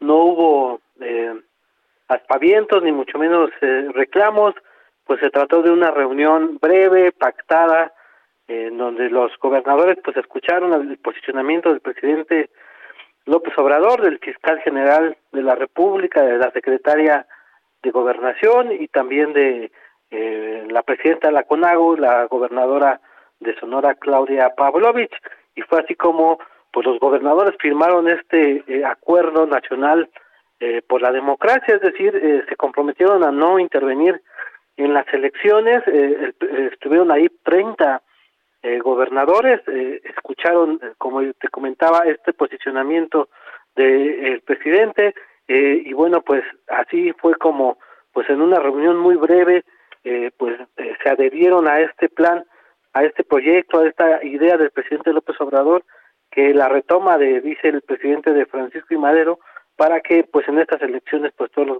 todos los gobernadores se sumen a la transparencia y al eh, respeto de la voluntad popular. A la salida pues el, el, el varios gobernadores pues hablaron de su, de su posicionamiento hablaron de que fue pues una ceremonia breve. Por ejemplo el gobernador de Chihuahua Javier Corral pues dijo que se trata de un acuerdo de carácter general que compromete a los tres niveles de gobierno. También ahí estuvo el gobernador de Tamaulipas, Francisco González, González Cabeza de Vaca, quien es acusado por la Fiscalía General de la República por delitos de delincuencia organizada, eh, eh, pues asistió a sumarse también a este blindaje, pero dijo que era necesario ampliarlo más para garantizar las divisiones de poder, dijo que era pues un acuerdo un acuerdo obvio y también pues pues prácticamente todos los los gobernadores salieron aplaudiendo esta propuesta que el, que el presidente López Obrador hizo desde hace varias semanas y que hoy pues ya se selló con este acuerdo eh, nacional por la democracia. Pues fue parte de lo que sucedió hoy en Palacio Nacional, fue un, encuentro eh, privado que no duró más de una hora, Javier. Oye, eh, Francisco, ¿fueron todos? Eh, fueron 32, 30 gobernadores, eh, faltó el gobernador de, de Jalisco y me parece que también faltó el gobernador de, no estoy muy seguro, pero ellos avisaron que no iban a ir, eh, pero prácticamente los 32 se sumaron a este acuerdo eh, eh, y bueno, ya está firmado y eh, pues ahí vimos a, a, desfilar a todos los gobernadores hablando de esta pues de esta trascendencia que no de, de, este acuerdo. Los dos gobernadores que faltaron fue Enrique Alfaro, gobernador de Jalisco, y Quirino Ordaz, gobernador de Sinaloa, pero también se sumaron a este acuerdo pues vía remota. Oye, eh, el señor este del Tamaulipas supongo que concentró buena parte de las miradas, saludó al presidente y todo o no? Pues como fue una reunión privada, eh, pudimos eh, eh, conocer lo que sucedió, sucedió adentro a raíz de lo que ellos nos platicaban.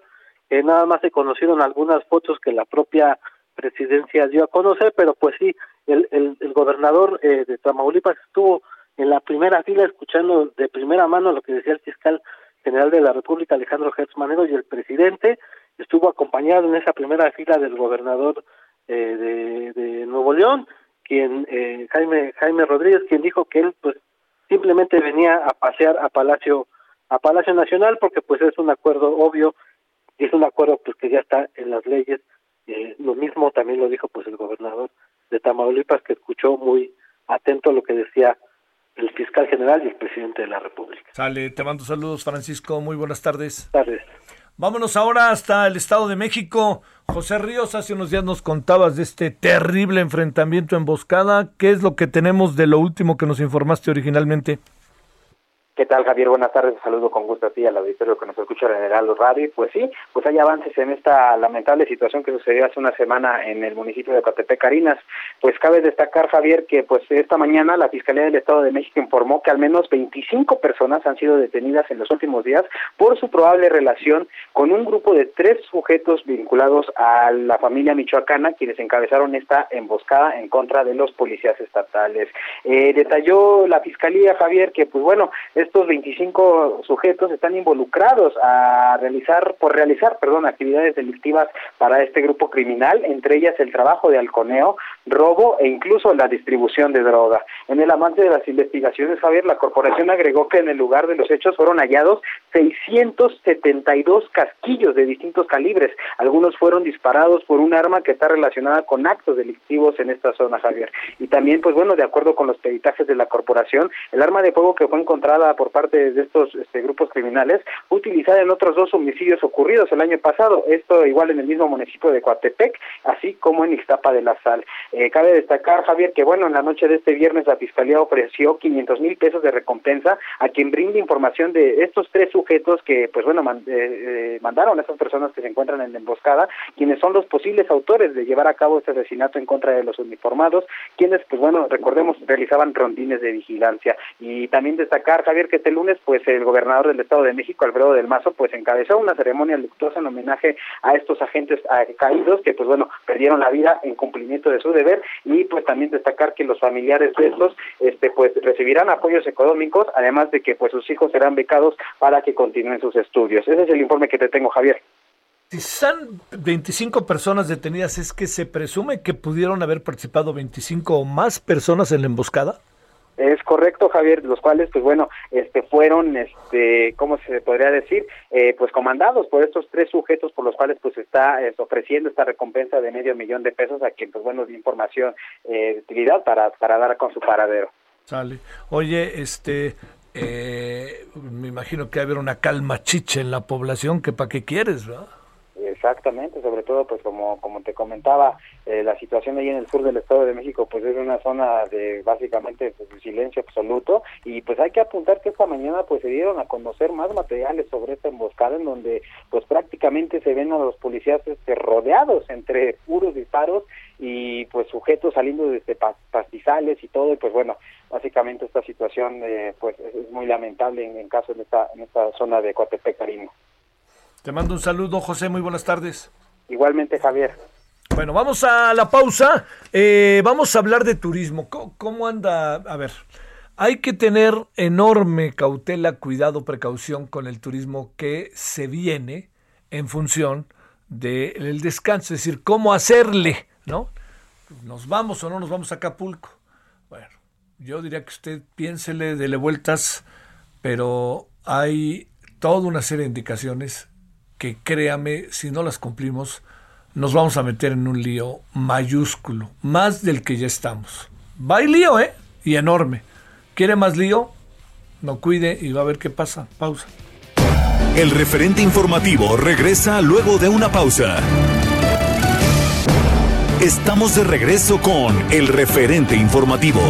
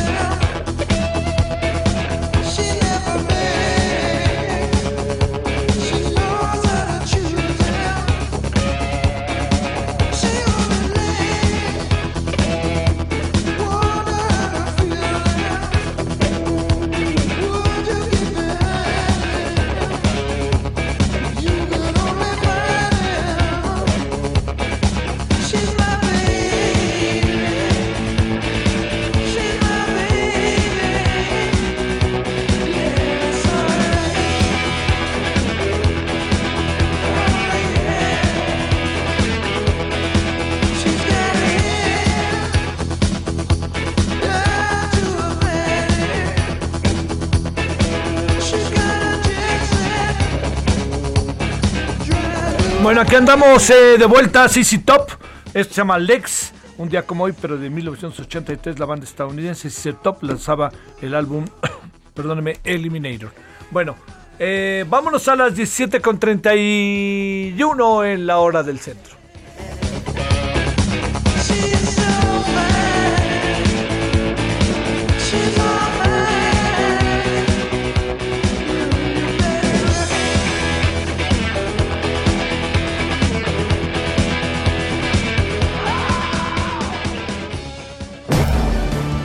Solórzano, el referente informativo.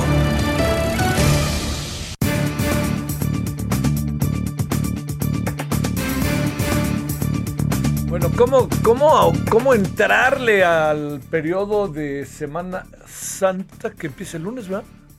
Este lunes empieza. ¿Cómo entrarle, digamos, entendiendo que todos traemos ansias de salir? Pero es mucho, mucho, muy importante saber cómo le hacemos para salir y si nos conviene salir o buscar otros mecanismos, ¿no? Así de fácil. Bueno, le hemos pedido a Braulio Arzuaga, presidente del Consejo Nacional Empresarial Turístico, que veamos esto y que veamos muchas otras cosas que tienen que ver con la vida del turismo, fundamental para los seres humanos, pero complicadísima en tiempos de pandemia. ¿Cómo estás, Braulio? Buenas tardes. Hola Javier, buenas tardes a tus órdenes. A ver, ¿cómo le entramos? Primero, este, eh, si los gobiernos no estimulan los viajes, las líneas aéreas van a tronar, ya no hay ni para dónde hacerse. ¿En qué estamos? Mira, ya lo decías tú, eh, sin duda alguna el turismo cambió del 18 de marzo del año pasado para, para hoy. Ya llevamos 12, 12 meses hasta difícil pensarlo e increíble pensar que iba a durar tanto esta pandemia y que todavía durará mucho, mucho más. Pero como tú lo decías, por supuesto que es, eh, es seguro viajar, pero tenemos todos que ponerlo de nuestra parte. Nosotros en la industria turística hemos invertido muchísimo dinero en aspectos de bioseguridad, muchísimo dinero en aspectos eh, de control y de procesos nuevos que no existían antes de la pandemia, que es muy complicado hoy por hoy en estas en esta industria que es una industria intensiva en capital eh, invertir cuando los ingresos pues están muy bajos y los costos siguen siendo muy altos. Pero a pesar de esto, pues hemos invertido, hemos eh, creado estos procesos, hemos contratado empresas que verifiquen que estos procesos los estemos haciendo bien. Y entonces yo te diría que por eso mismo es, es, es bueno, es eh, importante, se requiere y también es eh, seguro el viajar. Por supuesto que el turista tendrá que también cambiar sus hábitos, ¿no? Eh, por supuesto que tendremos que tener la mascarilla, porque esta mascarilla pues llegó para quedarse por un muy buen rato y tener muchos cuidados de, de, estar eh, con el gel y etcétera. Pero bueno, a, la pregunta corta, digamos, o la respuesta corta, perdón, a tu pregunta es que por supuesto que sí es bueno viajar, sobre todo ahora en estos momentos tan importantes, pero tomando estas precauciones que ya te decía yo. Bueno, este, a ver, eh, ¿qué, qué, qué pasa con las líneas aéreas? Cuéntanos, ¿qué, qué diagnóstico van teniendo, Braulio? Sí, mira, ya te decía yo que esta industria es intensiva en capital, pero si alguien es eh, mucho más todavía intensivo y, y, que tiene muchísimos factores que vienen, digamos, o que toman eh, un factor mucho más importante, es la industria aérea. La industria aérea eh, pues obviamente necesita un volumen, necesita un volumen eh, grande como el que se tenía antes, porque al final de cuentas, pues eh, los factores de ocupación que se requieren para que sea rentable un tramo, pues tienen que ser elevados. Y pues desgraciadamente eso no ha existido, y no te diría solamente en México, sino también en, todo el mundo, no ha existido porque pues al tener restringida la movilidad, tanto en, diferentes segmentos como el de sol y playa, pero también están muy restringidos el tema de los viajes de, grupos y convenciones y también de los viajes de negocio, pues al final de cuentas hace que estas aerolíneas que, que, insisto, tienen que tener un factor de ocupación alto para poder ser rentables, pues vayan mermando y, les vaya pegando en sus estados de resultados. Entonces,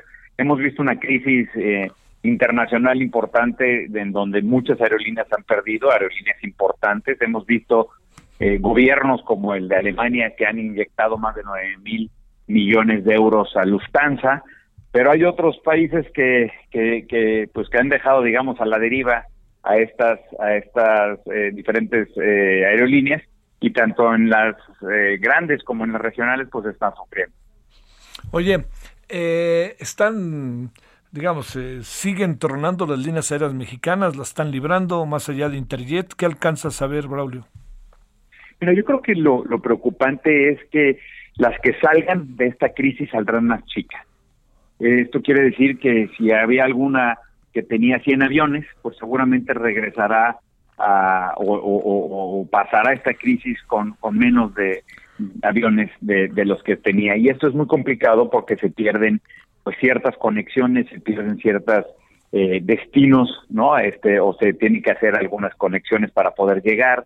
Eh, se pierde esa, esa disponibilidad de asientos para poder llenar a los, a los eh, destinos y eso nos hace mucho más complicado pues este volumen que se requiere en esta, en esta industria. Entonces, lo preocupante sí, por supuesto, es, es quién, quién va a pasar, quién está entrando en problemas, quién ya entró en problemas, pero, pero creo yo que lo que nos debe de ocupar y lo que debemos estar viendo es el futuro de cómo estarán y que, de qué tamaño serán estas, estas aerolíneas y qué tantos destinos o qué tantas rutas se perderán. ¿Qué tienes en la mesa de conocimiento sobre lo que nos espera en esta vacación de Semana Santa? ¿Muchas salidas o la gente seguirá temerosa? ¿Qué alcanzas a apreciar y sobre todo qué tanto se cumplirán los, este, pues todas las indicaciones de carácter sanitario?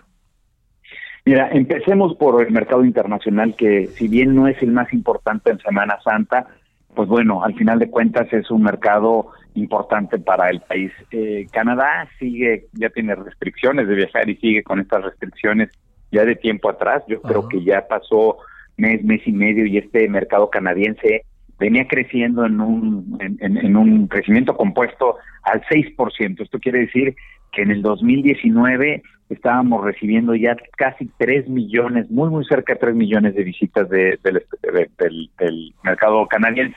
Ese mercado, te recuerdo que por órdenes de el gobierno, pues no estaba eh, volando a México. Eh, el mercado emisor más importante que hoy representa más del 50% de, de las llegadas internacionales es el mercado estadounidense, el americano. Él sí hay vuelos, ¿no? Sí existen vuelos entre México y Estados Unidos, sin embargo existe una recomendación por parte del gobierno para no viajar a México en estas épocas. Y esto pues tiene que ver mucho con la imagen que hemos dado en el manejo de la pandemia y también con el Plan Nacional de Vacunación. Pero ya te decía yo que es importante también eh, o más importante el mercado nacional en esta época de Semana Santa y Semana de Pascua. Eh, el volumen eh, no nos va a dar si no tenemos el mercado internacional y el volumen es un, es un volumen que todavía sigue siendo bajo. Habrá mucho desplazamiento en carretera, habrá desplazamiento en estos pueblos mágicos y en el turismo de proximidad, pero al final de cuentas pues eh, los grandes eh, destinos de playa pues requieren de, volumen, requieren de varios vuelos, requieren de vuelos internacionales, nacionales y demás. Hemos tenido también ciertos problemas, ¿no? Con, con, con algunos contagios que hubo en el Caribe y bueno, y eso lo ha, puesto a México pues en, en, una situación de, de, de una mala, mala noticias y al final de cuentas, pues bueno, eso nos pega también mucho para pues tener y perdona que te lo he insistido, pero tener este volumen, porque el juego de, de, hoy se llama volumen y eso es lo que estamos requiriendo. Oye, el tema son las playas, ¿verdad? Pues mira, las playas van mejor. Yo, yo te diría, las playas van mejor eh, y, son eh, mucho más sensibles a, buenos precios, buenas ofertas y flexibilidad en el viaje, que es lo que está buscando hoy el, el turista. Yo te diría que eh, a mí la preocupación más grande son las ciudades. El, el, el México, Guadalajara, Monterrey, hoy por hoy no están teniendo eh, negocios de segmentos importantes que para muchos hoteles, por ejemplo, representaba el 25% este el segmento de, de eh, grupos y convenciones y otro 50, otro 25%, perdón, también el tema de, turismo de negocios. Entonces, de tajo estás perdiendo el 50% de tus segmentos derivado que pues no se ha activado esos dos segmentos importantes. Entonces, yo te diría que pues que todo es importante, ¿no? Porque al final de cuentas para las ciudades estos dos segmentos son son, muy importantes y para las playas pues no lo es tanto, aunque sí es importante los grupos, las convenciones, pero es más importante el mayoreo, es más importante lo que también le conocemos como retail, que es todo lo que se va se ve en transacciones por internet. Pero al final de cuentas, pues bueno, yo te diría que, que, hay, que hay un problema grande en ciudades y estas no las debemos de, olvidar. Mira, te doy un ejemplo. La Ciudad de México tuvo en enero y en febrero 22% de ocupación, cuando eh, eh, debería de estar en el 65-68% estos dos meses. ¿Qué supones que estará la Ciudad de México en Semana Santa? Pues mira, no es un destino de, de Semana Santa fuerte, pero seguramente estará en esos niveles porque pues sí, la gente, vendrá gente a visitar a, algunos eh, familiares y demás, pero pero pensamos que va a haber más volumen en, los, pueblos mágicos, en los en el turismo este de proximidad que te decía, en el en el turismo también de sol y playa y ahí también un llamado a toda la gente, ¿no? Este vimos que el puente hubo hubo afluencia de, turistas y vimos que en muchos lados pues no se estaban eh, cumpliendo estos protocolos por parte del turista. Entonces, esto es un tema que es bien importante porque si no, pues tendremos una tercera ola y ya hemos visto que en algunos eh, países europeos pues se tiene esta tercera ola ya y, yo diría que, que México no, no aguanta una tercera ola y esta industria tampoco, ¿no? Uy, uy, uy, uy. A ver, para cerrar, el gobierno, ¿qué hace? ¿Se echa para adelante? ¿No se echa para adelante? Este, ¿No pelan al señor Torruco como que está con bajo perfil? ¿Qué alcanza a apreciar? Pues mira, nosotros hemos puesto muchas eh, estrategias, hemos puesto, y lo hemos platicado ya alguna vez en tu programa, esta Alianza Nacional Emergente por el Turismo que tiene pues varias aristas, siete ejes temáticos y varios objetivos y varias estrategias importantes. Eh, están ahí para, para, para poderlas ejecutar, por supuesto que eh, con la ayuda del gobierno, con la ayuda de la Secretaría, con la ayuda de los gobiernos locales, con la ayuda de ACETUR, que es la Asociación de secretarios de turismo, eh, etcétera, eh, pues eh, esto se puede accionar de una mejor manera. También hemos puesto un paquete de medidas legislativas que son importantes y que se deberían de aprobar en, los, en las diferentes sesiones con la intención de, de pensar en una manera diferente y estimular el turismo, porque al final de cuentas, si, si seguimos haciendo lo mismo o no hacemos cosas diferentes, difícil va a ser para que se pueda tener eh, pues mayor volumen y demás. Y esto es esto es una complicación porque pues al final es el espiral de la muerte. Si no hacemos este tipo de cosas, seguramente en el futuro no se, se, aprobarán menos hoteles y la inversión será menor, la infraestructura será menor, etcétera. Y al final de cuentas México es un país eh, pues de, turismo eh, y el turismo es un motor para México. Entonces es muy importante que podamos eh, accionar estas, estas estrategias de la mano del gobierno eh, y, tratar de estimular pues tanto la inversión como el consumo. ¿Qué pronosticas que habrá de ocupación en el país en términos turísticos en estas dos semanas que vienen? Mira, es muy difícil esa, esa pregunta, es muy difícil y simplemente es complicada porque no sabemos eh, los semáforos epidemiológicos en qué color estarán en la parte local, pero tampoco sabemos lo que va a suceder con con, con pues, eh, destinos importantes como Estados Unidos y Canadá, que ya te lo decía yo. Eh, déjame decirte así, pensar que si mañana abren Canadá y mañana abren y quitan esta recomendación por parte del mercado americano, pues seguramente tendríamos un, mucho mayor y tendríamos una ocupación mayor. Entonces, al final de cuentas, pues es bien complicado en estas épocas de incertidumbre, en esta época en donde no se puede planear derivado de que esto va cambiando, ¿no? Ya te decía yo que en, en, en, en, el Reino Unido, en Italia, en Alemania, pues siguen ya pensando en, esta tercera ola, en estas cepas diferentes que son hasta más complicadas, pues el proceso de vacunación en muchos de los países va también lento, ¿no? Ahí yo creo que Estados Unidos es un ejemplo impresionante de lo que han hecho, que el presidente Biden decía que iban a poner un millón de, de vacunas diarias y están poniendo algunos días hasta cuatro millones. Entonces, pues bueno, eso, eso, eso será importante para para el mercado local, porque pues obviamente Estados Unidos estará estimulando que, el mercado local eh, se, se, se, detone y eso lo que estarán haciendo es pues mucha promoción interna para que pues se quede el dinero ahí en Estados Unidos. Te mando un saludo, Braulio Arzuaga. Ojalá nos vaya bien en esta vacación sin perder la distancia, sin perder este el cubreboca y todas estas medidas tan necesarias. Gracias, Braulio. Es correcto. Gracias a ti, Javier. Hasta luego. Braulio Arzuaga, presidente del Consejo Nacional Empresarial Turístico. 1746 en hora del centro. Solórzano, el referente informativo. Balance Inmobiliario es presentado por Inmobiliaria 20. Estrena hoy Casa Odepa en 20. Grandes promociones en Tecámac, Querétaro, Puebla, Cancún, Playa del Carmen y Monterrey. Tu mejor hogar e inversión está en 20. Búscanos en 20.com.mx.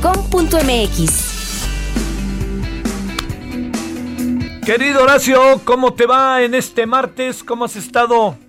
Muy bien, querido Javier, ya, ya muy prevacacional, muy bien, tranquilo. Pues para quedarme guardado, eh, claro, para quedarme guardado, yo sí no, no me voy a Cipolite. bueno, con ganas, este, las ganas no paran, pero no vamos a Cipolite, que quede claro. Bueno, pues, las ganas están, pero también la cordura debe imperar, porque si no, pues nos vamos, vamos a tener una situación muy difícil y pues mejor que todos pongamos de nuestra parte, ¿no? Es bonita esa palabra que mencionaste, cordura. Ve tú a saber por dónde anda, sí, dónde anda, ¿no? ¿Qué me cuentas hoy, mi querido Horacio? Pues fíjate que con cosas interesantes, porque eh, en medio de todo lo que hemos estado viendo de las remesas, que van dos años que rompen los récords de lana que nos llega de los paisanos, que es bien interesante cómo a veces se presume como si fuera un logro de, de desarrollo nacional el tener ese ingreso por por remesas, cuando en realidad es un fracaso, porque eso estamos recibiendo dinero que mexicanos que recibieron que ir al exterior por la falta de oportunidades. Sin embargo, ahora eh, están renaciendo la oportunidad de darle a esos mexicanos en el exterior algún beneficio que, que sea una forma de pagar una deuda histórica que, que tenemos como país con ellos.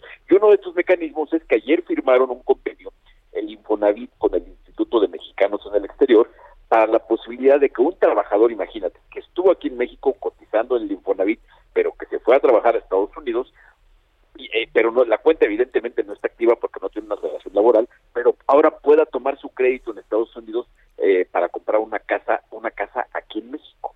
Entonces, está interesante porque muchos de ellos se fueron, pero todos se van, bueno, no todos, pero muchos se van con la, con la expectativa de regresar a sus lugares de origen. Y los que se van pensando quedarse allá, pues no, no, no, no se van sin dejar eh, la, la intención de ayudarle a su familia, a sus papás, a sus hermanos, a la familia que se queda allá. Entonces, este, este nuevo estrategia de Infonavit me parece bien interesante, que es una cosa que ya se ha intentado, ya de hecho, hace unos años había esquemas de crédito que se otorgaban allá para que los migrantes pudieran comprar o construir aquí, sobre todo no en las ciudades, sino donde, donde son sus lugares de origen. Incluso Infonavit está poniendo sobre la mesa la posibilidad de ofrecerles en venta algunas de las viviendas eh, recuperadas que, que Infonavit de la gente que les dejó de pagar que el Infonavit se vio forzado a recuperar. Entonces, son buenas noticias para los migrantes, ¿no? ¿Qué te parece? Oye, ahora, pero el asunto, Horacio, está en que también hay que pensar en los migrantes con rumbo, diría yo, este, los que se quieren quedar en Estados Unidos, poco podemos hacer, ¿verdad?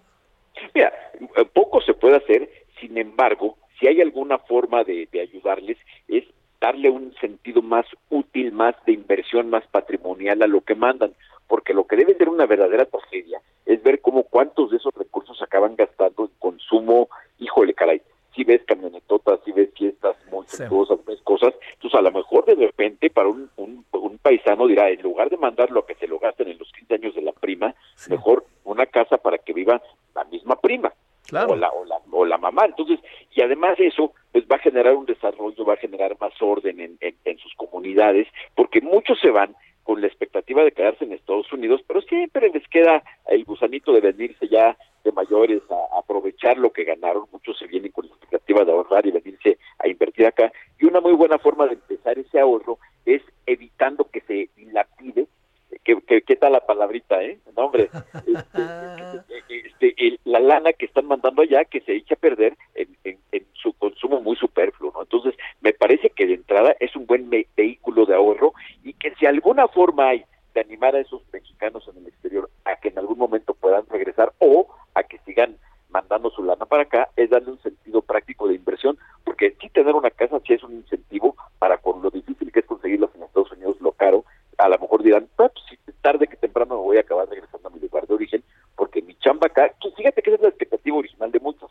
ir y trabajar durísimo, porque hay que decir que le meten muy duro los paisanos, para poder comprar algo acá y regresar. Eso es la expectativa de todos. Este tipo de productos, como estos créditos hipotecarios, creo que es un gran vehículo para que ese sueño de me voy, ahorro y lo ahorrado lo disfruto acá, me parece que puede ser muy, muy interesante. Sí, que esa es la otra. Pero también pensar, eh, es cierto, ¿no? ¿Qué, ¿Qué, se hace con todo ese dinero que viene a México? No deja de ser una este, extraordinaria pregunta que a lo mejor no pasa por el ahorro, sino pasa también pues por tratar de ayudar a los de junto, la que la fiesta o lo que fuera, ¿no? Pero también... No, está claro que, como ya se ha dicho ahora con lo de las becas, no mira, ya que se trata de mandarles, pues a fin de cuentas la gente tiene el, el derecho, a no ser que se molestan allá, de gastárselo en caguamas, ¿no? Se vale, pero dale la opción, dale la opción, a ver, te puedes gastar en caguamas aunque se enojan allá, o te compras una casa, pagas un crédito hipotecario, porque te doy un dato, el año pasado con toda la pandemia, la lana de remesas creció 25.8%, una bestialidad de lana, y los paisanos trabajaron para mandar 3.298 millones de dólares. Una la nota. Mm. Oye, bueno, o las caguamas para celebrar la compra de la casa, ¿no? Ese sí, eso, ese, eso, eso, eso no es gasto, es inversión. A lo mejor es lo que le faltó precisar al compadre Anaya, ¿no? Que si la, la caguama vista como vehículo de inversión. Sí, se pasó. Horacio, te mando un saludo, muy buenas tardes. Abrazo fuerte, Javier, hasta luego. Balance Inmobiliario fue presentado por Inmobiliaria 20. Solórzano, el referente informativo.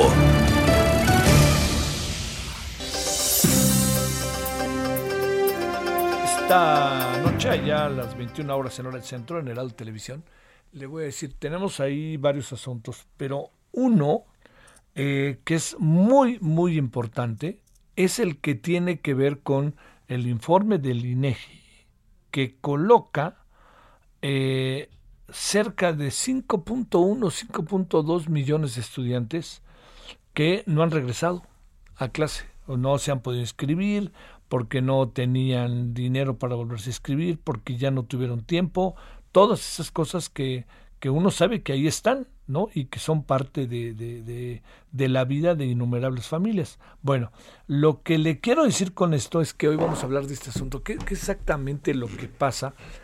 ¿Qué tan trascendente es? En el sentido estricto es deserción, o sea, no se volvieron a escribir, para decirlo claro. Bueno, ese es uno de los temas. Otro de los temas es que estamos a un año de la, eh, de la pandemia en términos de el guardémonos, no salgas de casa. Bueno, todo eso. Eh, y hoy vamos a hablar con Claudio Lomnitz para ver qué nos dice desde las perspectivas sociales, psicológica, económica, todo eso, ¿no? Todo, todo eso que es ahí como una de las de, de, estas claves centrales para entender en qué estamos metidos, ¿no? Entonces sería eso y también tendríamos, eh, bueno, otros asuntos del día, ya le dije de coronavirus, ya le dije, ya le planteé. Eh, también tenemos el tema de los migrantes, la reunión que sostuvo el señor Ebrard con la señora Jacobson en que andamos. Y bueno, de todo ya hablaremos. Yo le espero con todo el equipo a las 21 horas en hora del centro, espero que tenga buena tarde, todavía hay tarde, y ahí al rato nos vemos en el Televisión. Pásela bien, adiós.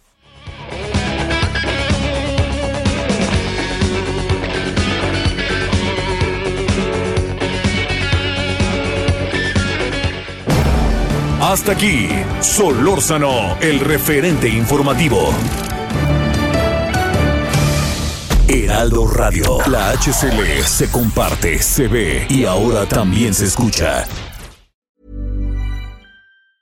Planning for your next trip?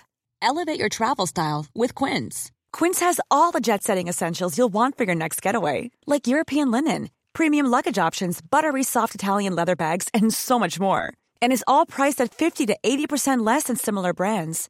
Plus, Quince only works with factories that use safe and ethical manufacturing practices. Pack your bags with high-quality essentials you'll be wearing for vacations to come with Quince. Go to quince.com/pack for free shipping and 365-day returns.